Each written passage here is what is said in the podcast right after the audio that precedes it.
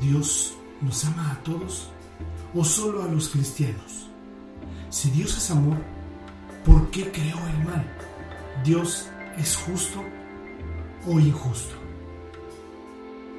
Hablar de Dios resulta siempre polémico, ya que si bien una mayoría de la población es creyente del Dios creador, cada individuo tiene una perspectiva diferente, aún dentro de la misma religión o hasta dentro del mismo templo. Y eso no es nada malo, ya que cada persona es diferente y única. Si Dios hubiera querido que todos fuéramos iguales, así nos hubiera hecho, iguales de manera física y de pensamiento. Pero al pensar diferente, cada uno vemos las cosas con una perspectiva propia. ¿Qué tal amigos y buscadores de la verdad? Bienvenidos a una nueva emisión de El Verbo. Para ejemplificar, si yo les dijera a cada uno de ustedes que tomaran una hoja de papel y que hicieran el dibujo de un elefante y me lo enviaran, puedo asegurarles a que no habría dos dibujos iguales.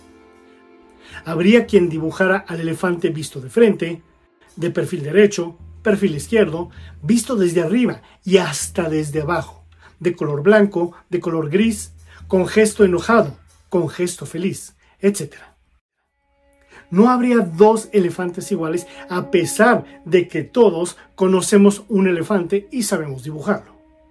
Esto sucede porque cada uno de nosotros pensamos distinto y tenemos una perspectiva diferente de las cosas.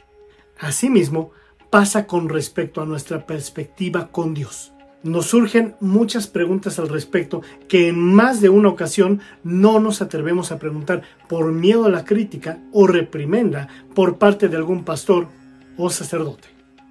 Pero en esta ocasión yo sí voy a hablar de esas preguntas que nos hemos llegado a hacer con respecto a Dios y por supuesto con su respectiva respuesta. Así que aquí tienes las siete preguntas con respecto a Dios que seguramente te habías hecho, pero no las decías. Número 1. ¿Dios aún realiza milagros? Mucha gente desea que Dios haga milagros para probarse a sí mismo delante de ellos. Si Dios hiciera un milagro, una señal o un prodigio, entonces yo creería, afirman muchos ateos.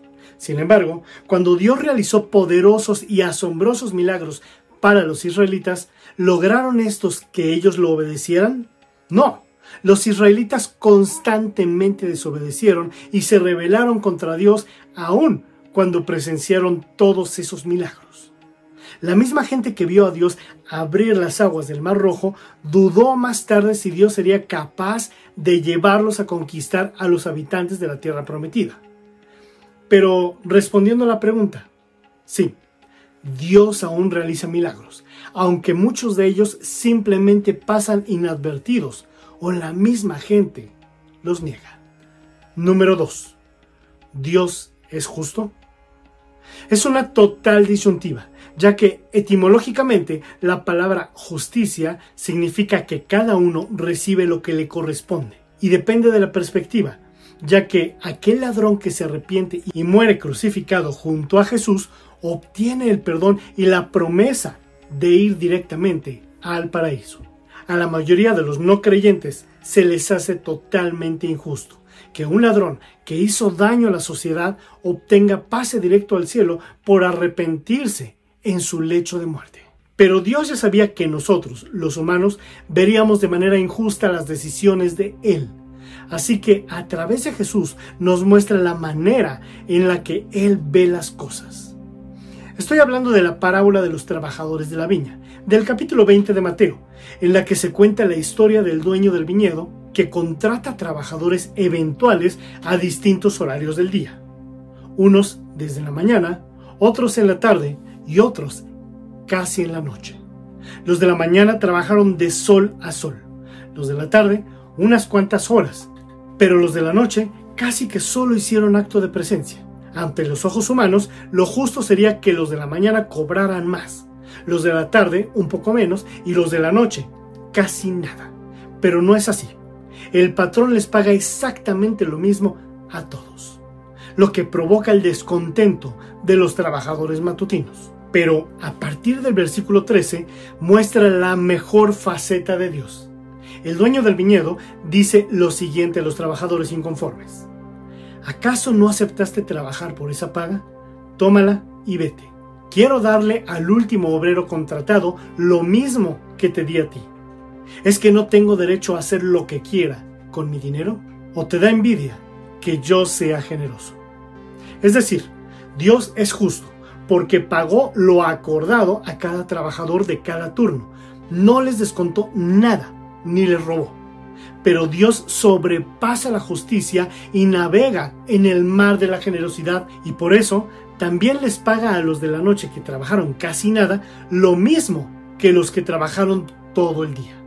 Así que, respondiendo la pregunta, Dios es injusto ante los ojos humanos que no lo conocen, pero es justo y generoso si lo contemplas con el corazón. Número 3. ¿Por qué Dios permite la enfermedad? El tema de la enfermedad siempre es difícil de tratar. La clave es recordar que los caminos de Dios son más altos que nuestros caminos, tal como dice Isaías 55.9. Cuando estamos sufriendo con una enfermedad, dolencia o lesión, normalmente nos centramos únicamente en nuestro propio sufrimiento. En medio de una prueba de enfermedad es muy difícil centrarse en lo que Dios puede traer como resultado. Sin embargo, Dios siempre puede sacar algo bueno de cualquier situación. Muchas personas recuerdan los tiempos de la enfermedad como tiempos en los que se acercaron más a Dios, aprendieron a confiar más en Él y o aprendieron a valorar verdaderamente la vida. En la Midrash judía, la cual es un conjunto de enseñanzas tomadas de la Torah y contadas a modo de historias, se dice que la enfermedad no es una maldición, sino una bendición de Dios, por raro que suene.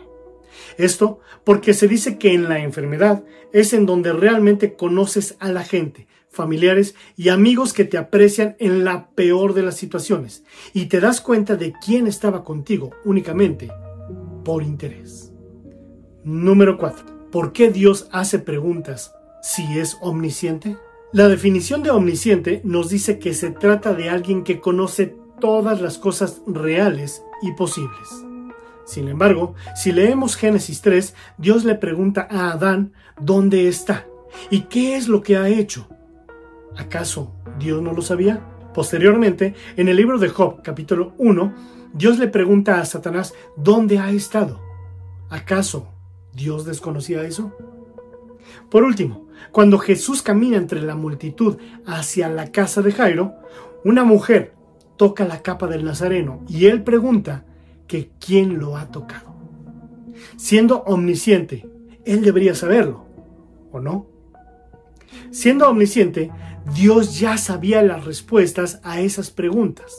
Como dice el Salmo 44, 21, Él conoce los secretos del corazón. Pero, entonces, ¿por qué pregunta? Las preguntas que Dios hace siempre tienen un propósito. No pregunta para obtener información, puesto que Él ya conoce todo. Sus preguntas sirven para un propósito diferente y ese propósito varía basado en el contexto de la pregunta y las necesidades de la persona a la que se le hace la pregunta. En el primer punto, el de Adán, por supuesto que Dios conocía la ubicación física de Adán. Ese no era precisamente el objetivo de la pregunta. La pregunta estaba diseñada para sacar a Adán de su escondite. Dios se acercó a Adán con una pregunta y así demostró su gracia, bondad y deseo de reconciliación. Es tal como si un maestro de matemáticas de primaria le pregunta al niño, ¿cuánto es 2 más 2? El maestro no pregunta porque no sepa, sino porque quiere enfocar el pensamiento del estudiante en el problema planteado. Número 5. ¿Dios creó el mal? De principio parecería que sí. Dios creó todas las cosas. Entonces, el mal debe haber sido creado por Dios. Sin embargo, el mal no es una cosa, como una piedra o el fuego. No existe un ventilador del mal o silla del mal. El mal no existe por sí mismo. El mal es la ausencia del bien. Un ejemplo son los agujeros en una pared o en el suelo. Son reales, pero estos solo existen en algo más. No existen por sí mismos. Si no existe la pared o el suelo, no hay agujeros. Cuando Dios hizo la creación, es verdad que todo lo que creó era bueno. Una de las cosas buenas que Dios hizo fueron criaturas con la libertad de elegir el bien.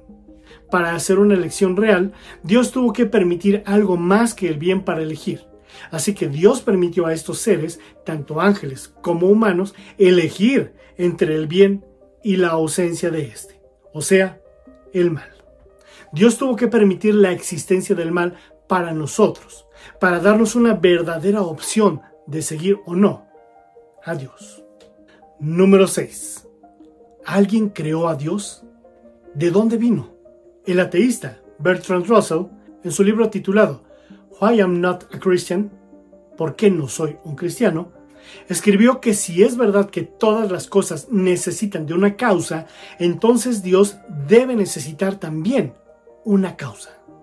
La conclusión es que si Dios necesitaba una causa, entonces Dios no era Dios. Y si Dios no era Dios, entonces obviamente Dios no existía. La pregunta es astuta, porque se basa en la falsa suposición de que Dios viene de alguna parte y entonces pregunta, ¿dónde puede ser eso? La respuesta es que esta pregunta ni siquiera tiene sentido. Es como preguntar, ¿a qué huele el color azul? El azul no está dentro de la categoría de las cosas que tienen olor, así que la pregunta en sí misma es defectuosa. De la misma manera, Dios no está en la categoría de las cosas que son creadas o llegan a existir. Dios no tiene causa ni procedencia de creación. Él simplemente existe. ¿Y cómo sabemos esto? Bueno, sabemos que de la nada nada procede. Así que si alguna vez hubo un tiempo en que no existía absolutamente nada, entonces nada hubiera podido existir. Pero las cosas existen. Por lo tanto, puesto que nunca pudo haber habido absolutamente nada, algo tuvo que haber existido siempre. Aquello que ha existido siempre es a quien nosotros llamamos Dios. Dios es el ser no causado que hizo que todo lo demás llegara a existir. Número 7. ¿Dios ama a todos o solo a los cristianos? Hay un sentido en el que Dios ama a todos en el mundo entero. Este amor no es condicional está fundamentado en el carácter y en el hecho de que Dios es un Dios de amor, tal como lo dice 1 de Juan 4 del 8 al 16. El amor de Dios por todos puede ser considerado como un amor misericordioso, ya que resulta en el hecho de que Dios no castiga a la gente de inmediato por sus pecados. En el Evangelio de Mateo 5:45 vemos que dice, Vuestro Padre que está en los cielos, que hace salir su sol sobre malos y buenos, y que hace llover sobre justos e injustos. Este es otro ejemplo del amor de Dios para todos, su amor misericordioso, su benevolencia extendida a todos y no solamente a los cristianos. ¿Dios ama a todos? Sí, Él muestra su misericordia y bondad a todos. ¿Dios ama más a los cristianos que a quienes no lo son? No, no en lo que respecta a su amor misericordioso. Y posterior a eso llega el tema de la salvación. Pero eso es para otro video. Y así como estas siete grandes preguntas con respecto a Dios, seguramente tú te has hecho o te haces otras diferentes. Al menos a mí me pasa muy frecuentemente y contrario a lo que muchos creyentes imaginan, no tiene absolutamente nada de malo. Es parte de la curiosidad humana que lo encamina a uno a cuestionarse y querer obtener respuestas de lo que parece inalcanzable, místico y asombroso. Todo lo contrario, el error está en no cuestionar, en no preguntar nada y aceptar todo lo que te cuentan los pastores o sacerdotes. Ustedes pregunten, siempre pregunten y no se queden con dudas de nada. Por cierto, quiero invitarlos a que conozcan mi nuevo canal de YouTube enfocado exclusivamente en temas bíblicos. De hecho, así se llama el canal. Te explico la Biblia. En el primer comentario les dejo el link. Recuerden suscribirse y compartirlo.